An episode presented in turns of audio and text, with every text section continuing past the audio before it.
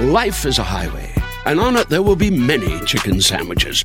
But there's only one McCrispy. So go ahead and hit the turn signal if you know about this juicy gem of a detour.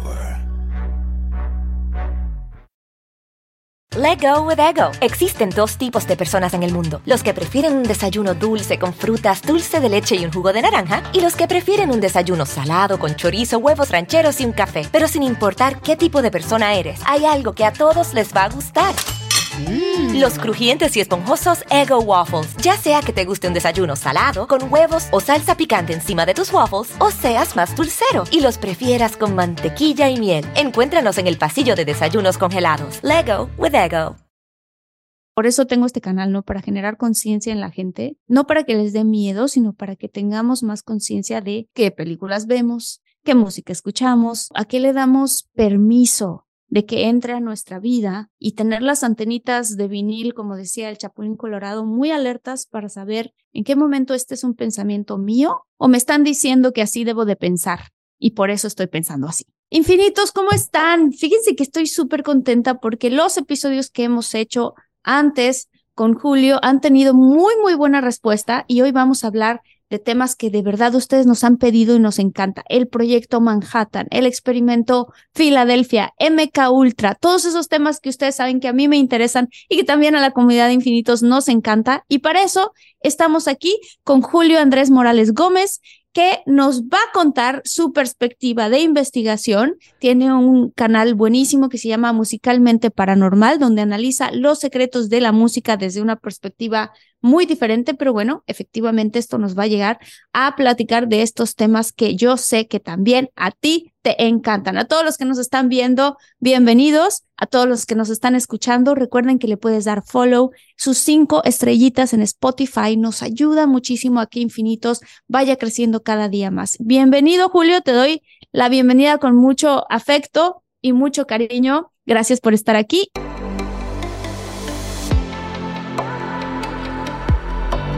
Despierta.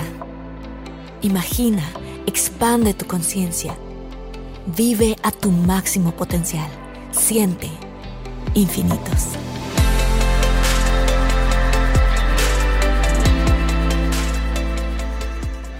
Hola Marta, ¿cómo estás? Muchas gracias por la invitación.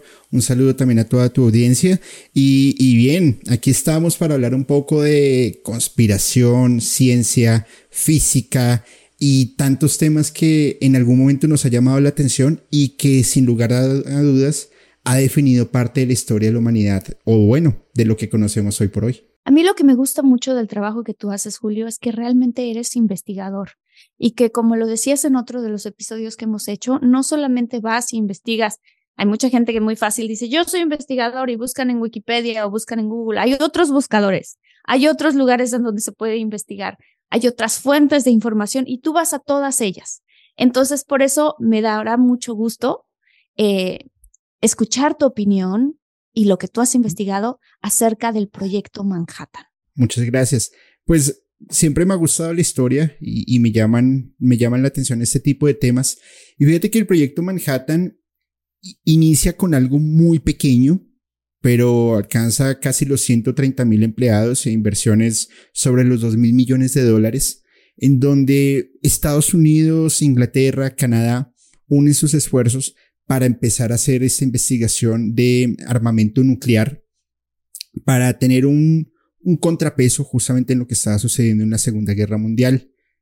Robert Oppenheimer, que era el, directorio, el director perdón, del laboratorio de los Álamos, es quien empieza a dirigir esta investigación y empiezan a tener varios temas interesantes en cuanto a avance y, armamento.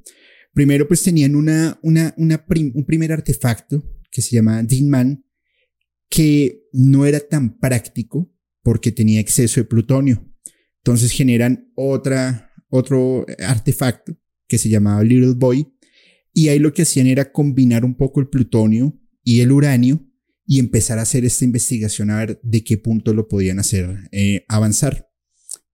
Al otro lado, en Alemania, el contraespionaje empiezan a ver que ellos estaban acelerándose, entonces también empiezan a montar su, su investigación Y adicional, la Unión Soviética también empiezan a, a montar su investigación sobre armamento nuclear.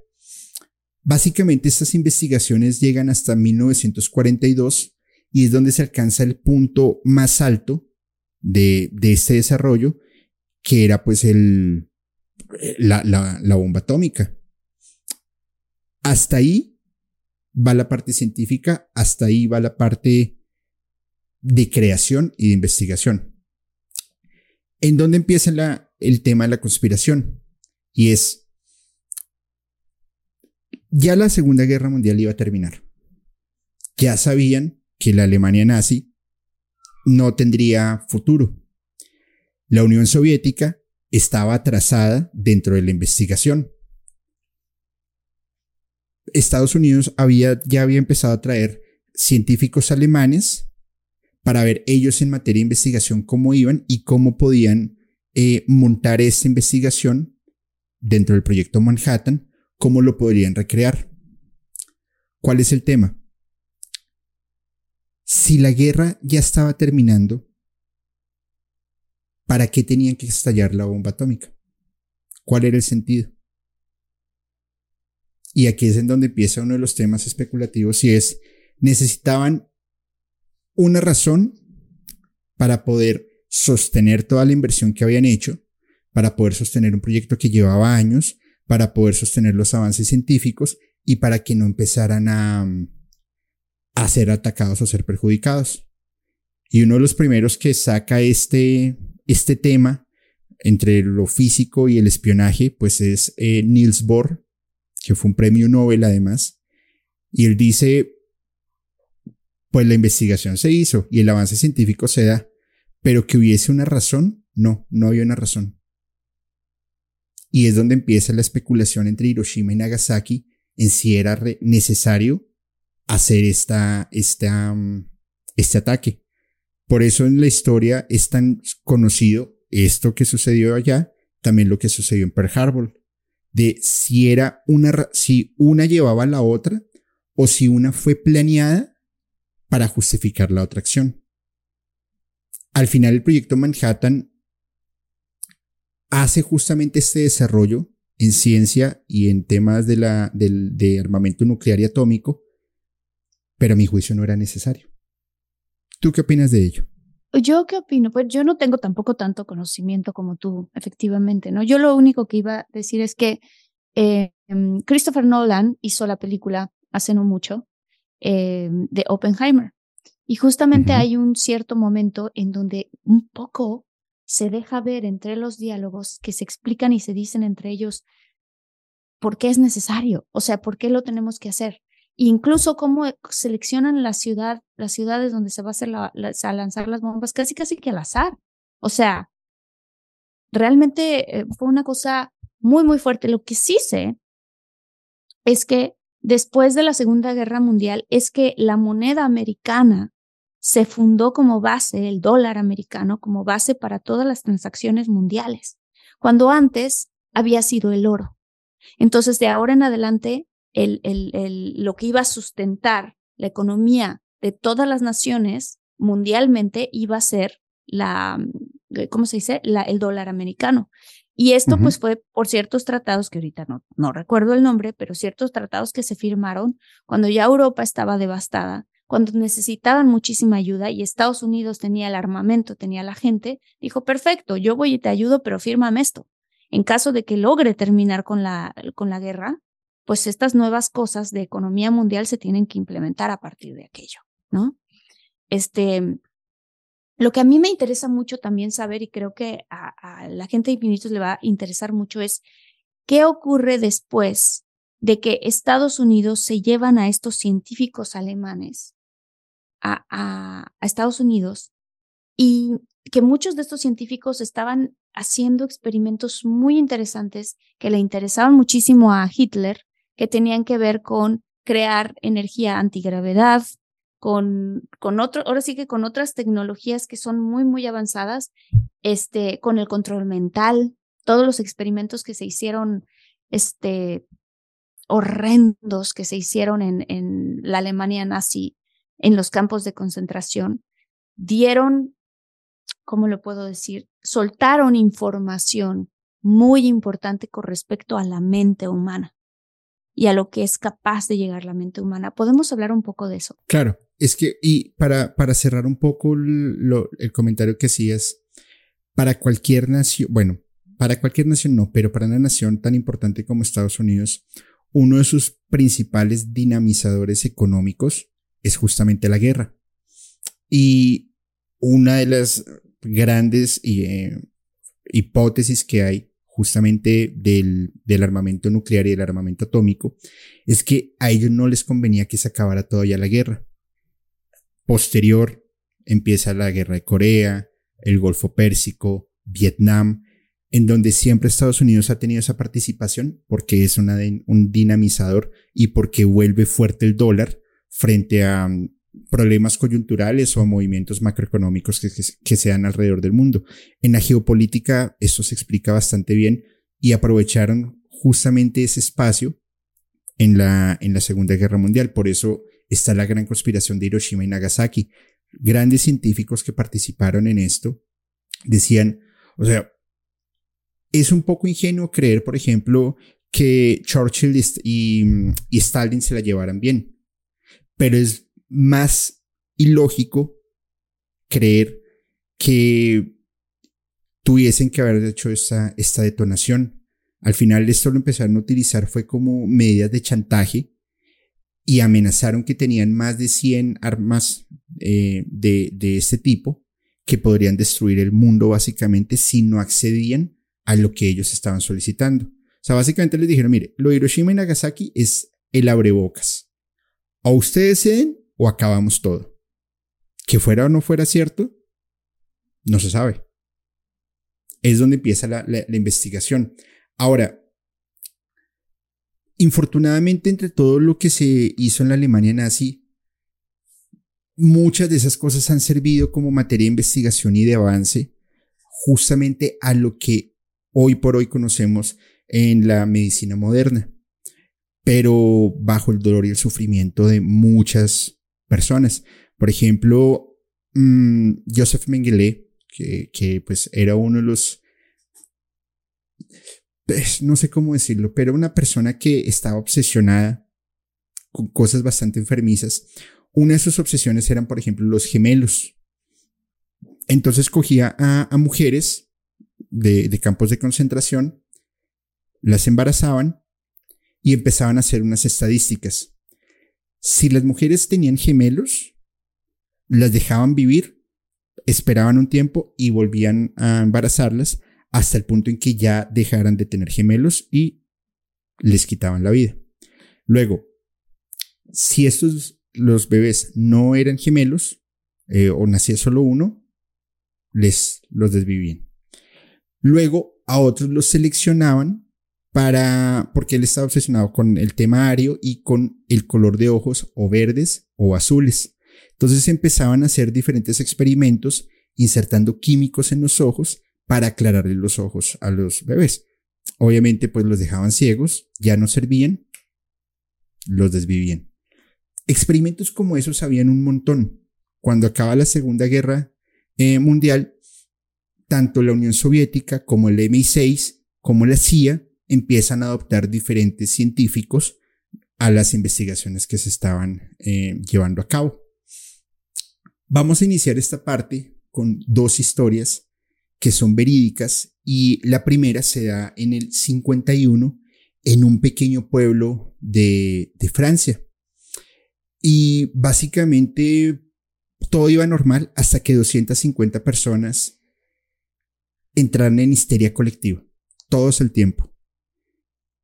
50 de ellas terminaron en un hospital psiquiátrico, algunas fallecieron y otras quedaron con, con temas de por vida en términos mentales. Básicamente lo que hicieron fue contaminar una panadería con LSD. El consumo fue mayor y pa, les, les, los volvieron locos básicamente. Empiezan a hacer una, una investigación periodística, no científica, y encontraron acá que la CIA había metido mano. y conectan a un personaje, a un científico muy importante que se llamaba Frank Olson. Vamos a la otra parte de, la historia. 1953. Se anuncia que un científico desde un hotel en Nueva York, en la habitación 1018A, ha saltado por la ventana. En Manhattan, perdón, ha saltado por la ventana y no sobrevivió. Su compañero de habitación, eh, unos dicen que estaba dormido, otros dicen que estaba en el baño y que tenía los pantalones abajo, pero que él no escuchó nada. Simplemente ya cuando salió y vieron el cuerpo abajo. Entonces empiezan a hacer una investigación de qué fue lo que pasó. Resulta que Frank Olson, eh, Frank Olson era uno de los principales investigadores del MK Ultra, de los efectos de alucinógenos como el LSD en el cerebro y de cómo poder hacer esta, este control mental en una, en diez, en cien o en mil personas. La Alemania nazi estaba trabajando y sabía que a través de algunas técnicas podían tener control y podrían reprogramar a las personas.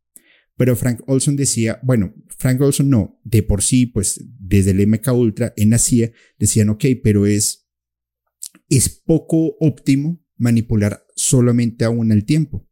Tenemos que manipular a muchas al tiempo. ¿Dónde hacen el primer experimento? En Woodstock, con el movimiento hippie y con la inmersión del LCD. Oigan, si están buscando un nuevo celular, please, please, please, no vayan y agarren la primera oferta que les pongan enfrente. ATT le da sus mejores ofertas a todos. Sí, a todos, ¿eh? A ti, que tu tiempo en el teléfono sube cada mes. Y a ti, que ni siquiera tienes redes sociales. A ti, que hablas toda la noche con tu pareja.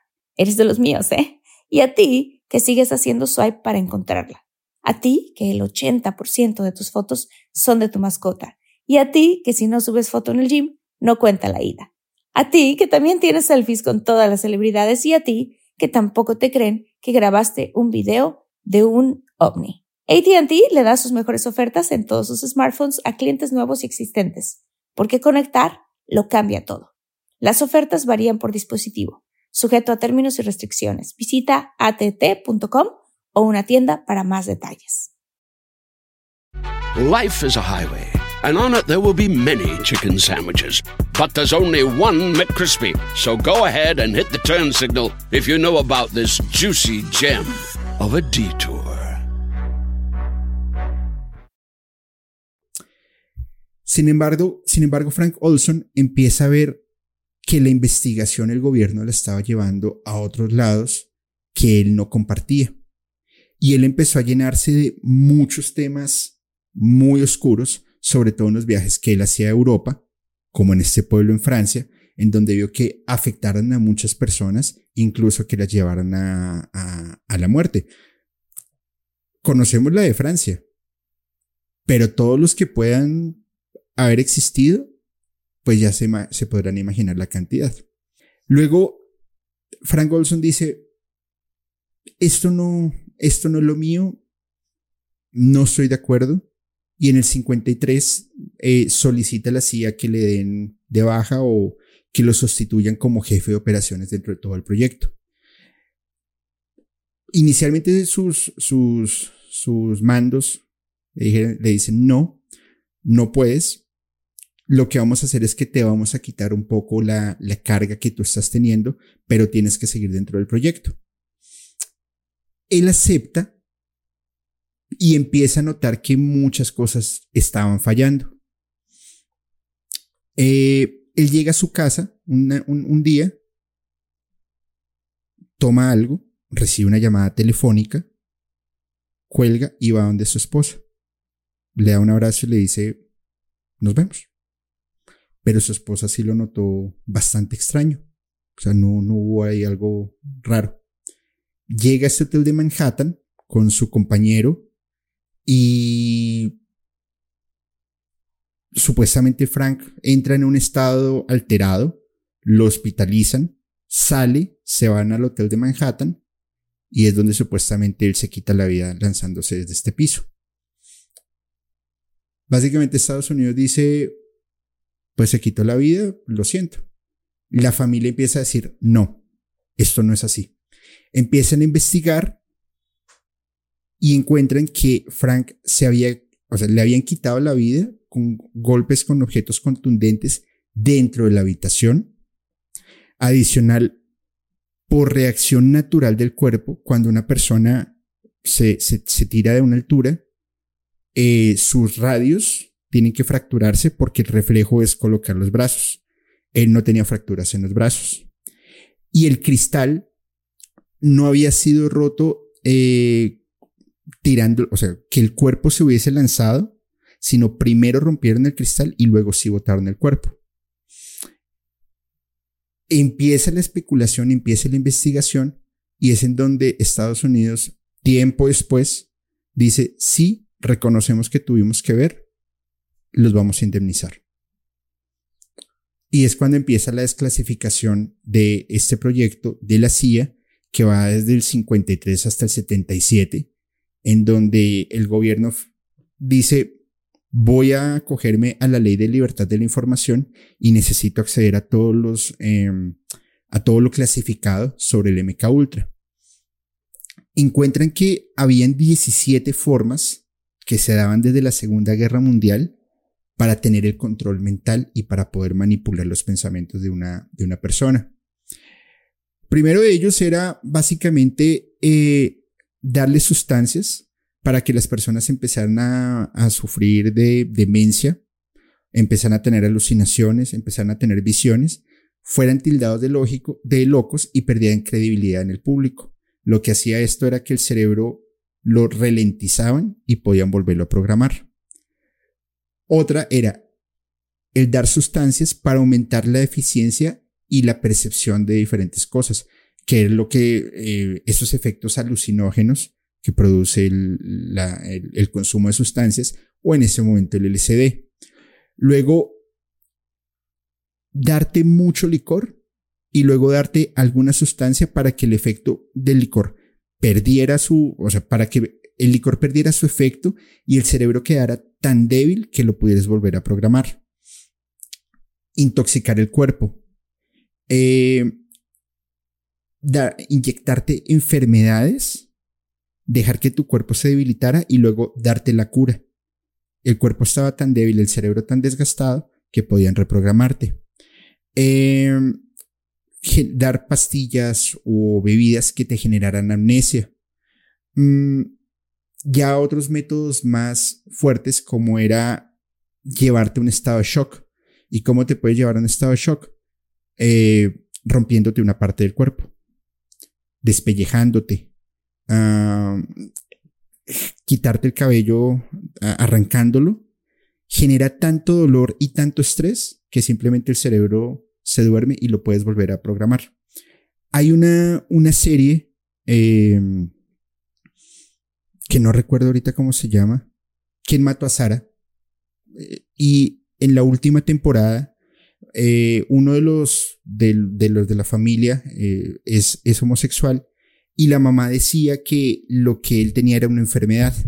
Lo llevan a, donde, a un hospital psiquiátrico donde el médico hacía medicina experimental y lo que hacía era meterlo en hielo por largos eh, periodos de tiempo, que el cuerpo entrara en hipotermia y a través de electricidad irle quitando, en teoría, irle quitando ese sentimiento de su homosexualidad, que claramente eso no funcionaba así.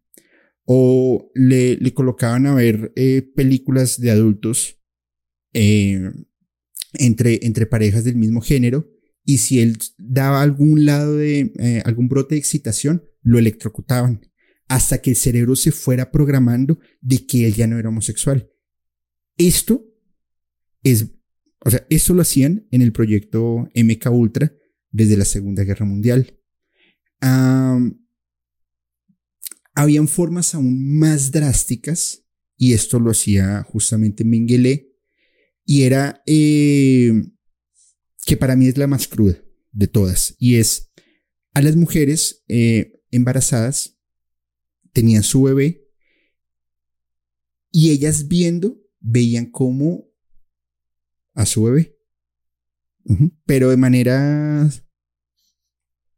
Sí, súper cruel. Para que, para que el cerebro se durmiera y poder volver a programar. o sea, por ejemplo, cuando yo, los que estamos aquí, que hemos visto la película Born Identity, ¿no? Que ves este agente que resulta que no tiene memoria de quién era. Eh, ¿Estás hablando de ese tipo de cosas? O sea, reprogramar a una persona para que haga lo que tú le pidas que haga. Sí. Fíjate, hombres de, hombres de negro, cuando sacaban el aparatico y te pasaban una luz, el sonido era la clave, porque era lo que dejaba dormido el cerebro y le empezabas a insertar nueva información. Aquí lo hacían básicamente vía dolor, vía química, vías de sentir para poder lograr esto. Pero ¿qué pasaba? Tú podías torturar a una persona. Ah, bueno, y esto lo utilizaron mucho en el 50 en la guerra de Corea. Ahí fue su punto máximo de experimentación. Los prisioneros de guerra básicamente lo que buscaban era em, reprogramarlos y volverlos agentes en contra en el espionaje frente a lo que estaban haciendo y a cómo estaban liderando el tema de las guerras. Pero el punto es, ellos sabían que lo podían hacer con una persona. ¿Cómo lo iban a hacer con miles? Entonces es donde empieza la competencia de quién se movía más rápido. Woodstock, en Estados Unidos, metieron, metían el LCD y llegaban con a través del movimiento hippie a estos estados alterados y de programación en las personas. Y en el otro lado, el MI6 empieza con un proyecto bastante fuerte que se llamaba el proyecto Liverpool. Es exactamente el mismo tema del MK Ultra, sino que ellos utilizaban era la música bien programada. Y ahí es en donde empieza la teoría también de conspiración de los Beatles. Un grupo súper afamado, suben al estrellato, están en la cima, pero hubo algo que ellos no contemplaron, y es que uno de sus miembros podía fallecer. ¿Quién era? Paul McCartney. Y es donde empieza la especulación de si es Paul o si es Fall, que a mi juicio eh, es Fall, y, pero que claramente tenían que reemplazarlo. ¿Podrías adentrar un poquito más en eso? ¿Por qué, ¿Por qué está la teoría de que mataron a Paul McCartney y que lo reemplazaron con otra persona? O sea, ¿qué estaba haciendo Paul que no debería de haber estado haciendo? Básicamente no, no, o sea, yo creo en lo personal que fue un accidente eh, él estaba en, tuvo una discusión justamente con, con John Lennon, sale del estudio, se monta un carro, tiene un accidente contra un, eh, creo que fue contra un poste y pierde la vida. No podían acabar el fenómeno los Beatles, ni política, ni económica, ni artísticamente. Era rentable, era imposible poder acabar con el fenómeno por eso entonces ya habían concursos de los dobles, de los, más parecidos a los Beatles, y es cuando encuentran el reemplazo perfecto de, de Paul McCartney con un falso Paul. Coincidencialmente, los Beatles a partir de ese momento no volvieron a tocar en vivo, solamente hacían eh, trabajos en, en estudio. Hay otros que dicen que el, el, falso Paul, por eso le llaman Paul y Fall, que el falso Paul es un argentino eh, que era muy parecido a, Paul McCartney. Está la teoría, no se sabe, pero tiene mucho de cierto. Ahí es cuando John Lennon eh, produce la canción de Revolution 9, que es tan especial esa canción, que en el sentido normal la canción no dice mucho y que muchos la asocian a sonidos de la Revolución Francesa, pero cuando se escucha el revés, se escucha perfectamente cómo él va contando la historia del accidente de Paul, que fallece quemado, que su cabeza quedó por otro lado. Eso lo pueden encontrar en YouTube facilito, colocan Revolution 9 al revés y es brutalmente claro cómo, es, cómo fue construida la canción, que es justamente con música intencionada. Revolution 9 la voy a escuchar porque yo no, y bueno, voy a buscar en YouTube alguno de estos videos para ver, pues para ver cómo fue construida, porque sí había escuchado evidentemente de esta teoría de la conspiración de, de este, de John Lennon, pero nunca había escuchado que en una canción se estaba contando lo que había pasado realmente. Hay un disco, ¿no? Donde están los cuatro caminando, cruzando la calle y él está, aparece descalzo. Sí, y le preguntan por qué decía porque tenía calor. Pues, hasta dónde no, no, no, no lo sé. Eh, hay mucho ocultismo en la música de los Beatles, en sus eh, portadas. Aparece Aleister Crowley, porque ellos eran, eh, pues sobre todo John Lennon, tenía estas creencias muy arraigadas de lo que había dejado Lester finalizando el siglo XIX y empezando siglo XX, por supuesto. Pero no le convenía al MI6, no le convenía lo que estaban haciendo en Europa acabar con este fenómeno. Cuando sale de control, y es en donde empieza nuevamente el tema del control mental, si algo se te está saliendo de control, tienes que manejarlo o tienes que desaparecerlo. ¿Quién era la contraparte de, de, John Lennon? Yoko Ono. Y Yoko Ono cambia completamente la forma de hacer música, la forma de vivir, la forma de percibir la vida de John Lennon. Life is a highway. and on it there will be many chicken sandwiches. But there's only one McCrispy. So go ahead and hit the turn signal if you know about this juicy gem of a detour. Let go with ego. Existen dos tipos de personas en el mundo: los que prefieren un desayuno dulce con frutas, dulce de leche y un jugo de naranja, y los que prefieren un desayuno salado con chorizo, huevos rancheros y un café. Pero sin importar qué tipo de persona eres, hay algo que a todos les va a gustar.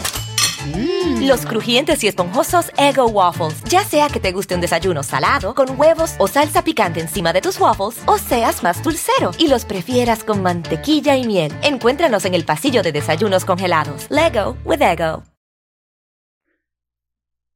Imagínate que eh, en Estados Unidos, hablábamos hace un momentito, su principal dinamizador económico o uno de sus principales dinamizadores es la guerra. Y llega una persona ultra mega conocida con un mensaje de peace and love como John Lennon a desequilibrar Estados Unidos, pues ¿qué tienes que hacer? Desaparecerlo. Ya está. Dios mío. Y ahora, hablando de, de, MK Ultra, hoy por hoy hay experimentos que se usaron y que se hicieron en MK Ultra que se están aplicando o que tú consideras o la teoría de conspiración considere que se están aplicando a nuestra vida hoy? Sí, por supuesto, a través de, de, de sustancias alucinógenas eh, como aquel polvito blanco, ya, ya todos sabrán a qué me refiero, eh, ultra consumido en países asiáticos y en Estados Unidos, con muy buena, muy buen manejo económico de países como Colombia, Bolivia, Ecuador, Perú, México, eh, Nicaragua. Pues que así funciona. Y aquí, aquí te lleva a que las personas estén en un estado alterado, sean fáciles de programar, sean fáciles de que reciban un mensaje, sean fáciles a que tengan un obedecimiento eh, conductual y que hagan lo que ellos quieren que tú hagas. El MK Ultra tiene una evolución, o bueno, un cambio de nombre, que hoy se conoce como el proyecto Monarca. Y el proyecto Monarca toma estas em, eh, técnicas que les hablaba antes para programar a grandes estrellas y que esas estrellas funcionen en pirámide. Es decir, esta persona hacia abajo va a poder tener una audiencia, no sé, 10 millones de personas diciendo cualquier tontería. Esas 10 millones de personas les está llegando el mensaje desde una sola estrella. Y así se empieza la reprogramación. Hay muchísimos casos. Por ejemplo, eh, Britney Spears, cuando entra en su, en su decadencia, que se, se, se rapa, que empieza con abuso de sustancias, que tiene su separación y todo lo demás. Hay un video que ella va caminando por la calle, algunos paparazzi la están siguiendo y ella empieza a tocarse la cabeza y dice, no, no, no, no, no, y coge con una sombrilla y golpea un carro y hunde la lata del carro. Para hundir la lata de un carro tienes que tener muchísima fuerza y Britney Spears no creo que la tuviese. Entonces, es parte de la programación. Como también otros eh, presentadores, inclusive le sucedió a Shaquille O'Neal, que de un momento a otro se quedan congelados, como que se pasmaran, como si hubiese un sonido, un detonante, un switch o algo que te apagara y te dijera, la, la, no vayas a decir eso o no va a pasar eso, y de un momento a otro, ¡pum!, vuelves. Como si nada hubiese pasado. Eso yo lo he visto en algunos videos en YouTube que les ha pasado a ciertas personas que están en una alfombra roja y que están diciendo algo y que de pronto van a decir algo y hacen hasta el análisis en cámara lenta en donde se ve que hay dos personas atrás que los están vigilando y que hacen un cierto gestito y esa persona se pasma. La entrevistadora se queda así como de qué, qué iba a decir, qué iba a decir, qué iba a decir y de repente se despasma y continúa hablando, pero cambiando ya a otra cosa, ¿no? O sea, cosas así que dices, ¿qué es esto, no? Que hay gente que los analiza en YouTube con mucha lupa, pues, y con mucho cuidado, o que, o que se despasman cuando repiten la misma frase tres veces. Y en ese momento ya se despasman y continúan. O sea, ¿hay alguna teoría entonces que habla de que ciertas personas, celebridades y así, están siendo completamente programadas para, pues para para ser como los que mandan los mensajes que manipulan a estas masas? Así es. ¿O ellos son conscientes de esto? Yo creo que algunos serán conscientes, otros eh, serán manipulados. En, en, en, en, mi sano juicio, o no sano, no lo sé, cada quien lo podrá ver, pero a mi juicio, pues yo no aceptaría eso. O sea, que una persona me diga, oye, te vamos a controlar tu vida, te vamos a controlar lo que te dicen, lo que no dices, una cosa y la otra, y te vamos a dar esto pues yo la verdad tendría algunas dudas de si lo acepto o no. Pero hay personas que sí lo aceptan y están conscientes de que si te sales de la raya, pues simplemente te, te, desaparecen. Eh, hay un, un proyecto, un experimento, perdón, que hizo la CIA y se llamó la Operación Clímax de Medianoche. Y básicamente cogieron a un grupo de, de hombres y los llevaron a un burdel y les empezaron a, mm, a, dar LCD para ver cómo era su comportamiento y cómo empezaban a acceder frente a insinuaciones que les hacían algunas mujeres. Algunos estaban de acuerdo en que iban a hacer este experimento y se prestaron para ello. Otros pues simplemente fueron elegidos por al azar o porque ya venían de otros experimentos. Básicamente a estas personas les dieron durante 77 días consecutivos LCD para ver cómo era el comportamiento y cómo era la manipulación de su cerebro.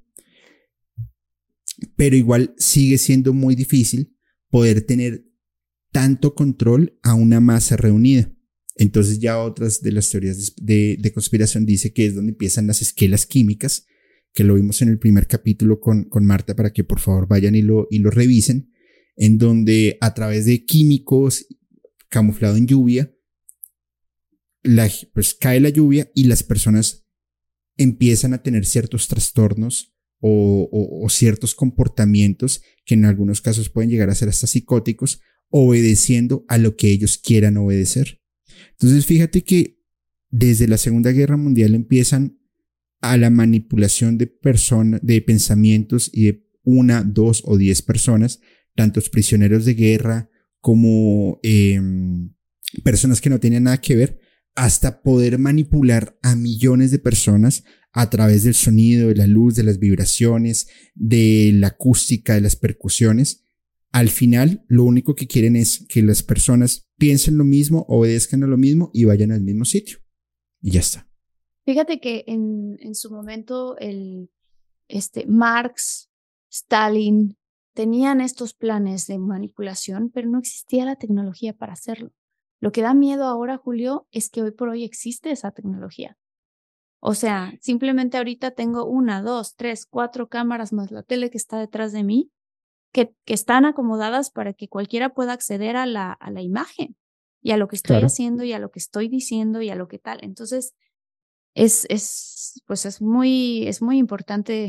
Por eso tengo este canal, ¿no? Para generar conciencia en la gente, no para que les dé miedo, sino para que tengamos más conciencia de eh, qué, qué películas vemos, qué música escuchamos, a qué le damos, ¿no? A qué le damos permiso de que entre a nuestra vida y tener las antenitas de vinil, como decía el Chapulín Colorado, muy alertas para saber en qué momento este es un pensamiento mío o me están diciendo que así debo de pensar y por eso estoy pensando así. Es que la tecnología aquí juega un papel fundamental. No me acuerdo en qué año fue, 2014, 2015, no sé, una, una persona iba caminando en China eh, y claramente en, en, este país el hacer un, una crítica no constructiva ante el gobierno es un delito. Y él iba caminando por la calle, algo sucedió y dijo algo así como país de... y dijo una grosería y a las dos horas lo estaban capturando. Decían, pero si no había policía, nadie lo escuchó. Y sí, resulta que una cámara de un cajero automático lo, o sea, capturó la imagen cuando él dijo eso. Lo más loco es que yo no creo que hayan muchas personas mirando las cámaras de los cajeros automáticos a ver si alguien hace algo. Todo está tan programado y ya está tan bien segmentado, orientado, verificado, que en eso tienen un control. Eh, uno de los presidentes de Estados Unidos ganó las elecciones a través de Facebook y a través de ingeniería social, entendiendo cómo funcionaba el consumismo, cómo funcionaba en la mente de las personas y cómo poder insertar sus mensajes políticos a través de la manipulación mediática y a, través de la manipulación de los medios para el poder ganar las elecciones. Imagínate en el mundo con cuántas cosas nosotros nos enfrentamos que no percibimos, pero nuestro subconsciente sí, que al final nos genera un resultado. Pues eso es algo, pues, imagínate, es enorme, es muy grande. Es enorme, es enorme. Julio, qué buen episodio, me encanta y nos quedamos con más dudas todavía porque el tema de MK Ultra, la manipulación mental y cómo eso se está empezando o no a aplicar a nuestra vida, este, de qué, de qué manera se pueden, se pueden crear estas psicosis colectivas para que poco a poco tú entres en esa psicosis colectiva generada por the powers that be, como se dice en inglés, ¿no? Los poderes allá arriba, y poco a poco tú te vas metiendo en ese tren y vas dando, mm, ¿cómo lo puedo decir? Vas renunciando a voluntad a tus libertades. Claro. Es impresionante cómo funciona eso, cómo te, a través del miedo, te pueden hacer que muchos, cuando una multitud muy grande se contagie de ese miedo, entonces renuncias a cosas en las que antes tú podías tener decisiones o no. Como por ejemplo, qué te pones en tu cuerpo, ¿no?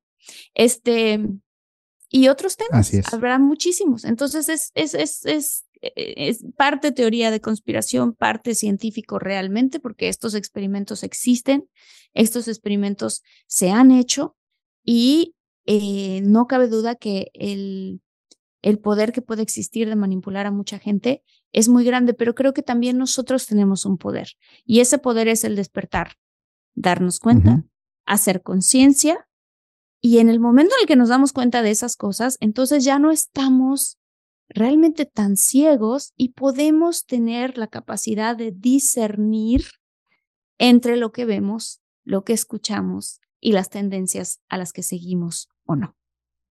Exactamente.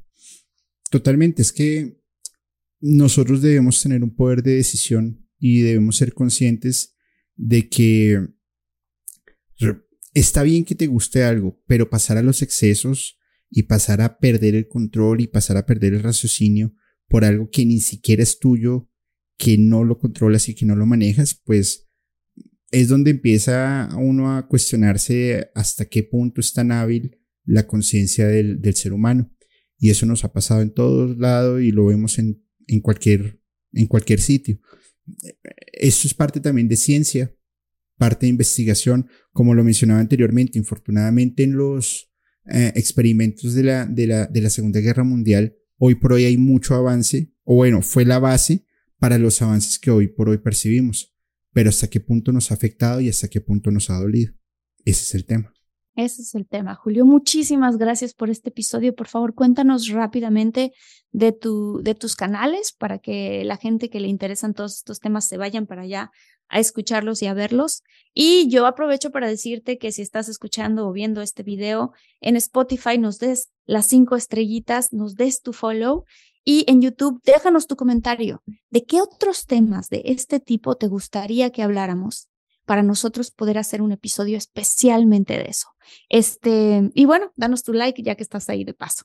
Muchísimas gracias, Julio. Cuéntanos de tus canales. Gracias. Eh, bueno, Musicalmente Paranormal nos encuentran en YouTube, en Spotify, redes sociales como TikTok, Instagram, Facebook, y es un canal diseñado para escuchar, sentir y percibir la música de una manera totalmente diferente, hablando rock, rock and roll, norteña, black metal, doom metal, salsa, merengue, house, hemos hablado de todo un poco, hasta de música en el espacio hemos hablado, y su canal hermano que se llama Despertar de una nueva conciencia, es justamente en esta guerra espiritual que hoy por hoy libramos, pues cómo podemos dar un poco de luz y de autoconocimiento a las personas a través de técnicas como numerología, Kinmaya, eh, Human Design, eh, canalizaciones, en fin, un montón de técnicas muy interesantes para que las personas puedan encontrarse también a sí mismas. Ahí para que nos sigan y compartan este episodio, regálenos un like y muchísimas gracias. Muchas gracias, Julio. Saludos especiales a Verónica Treviño, a María del Pilar Velasco. Muchísimas gracias por vernos, por estar pendiente. Daniel López, Claudia León, Morena Rodríguez, Marcia Cuenca. Ya nos despedimos. Esto fue un episodio más de Infinitos. Yo soy Marta Gareda. Los quiero. Bye. Bye.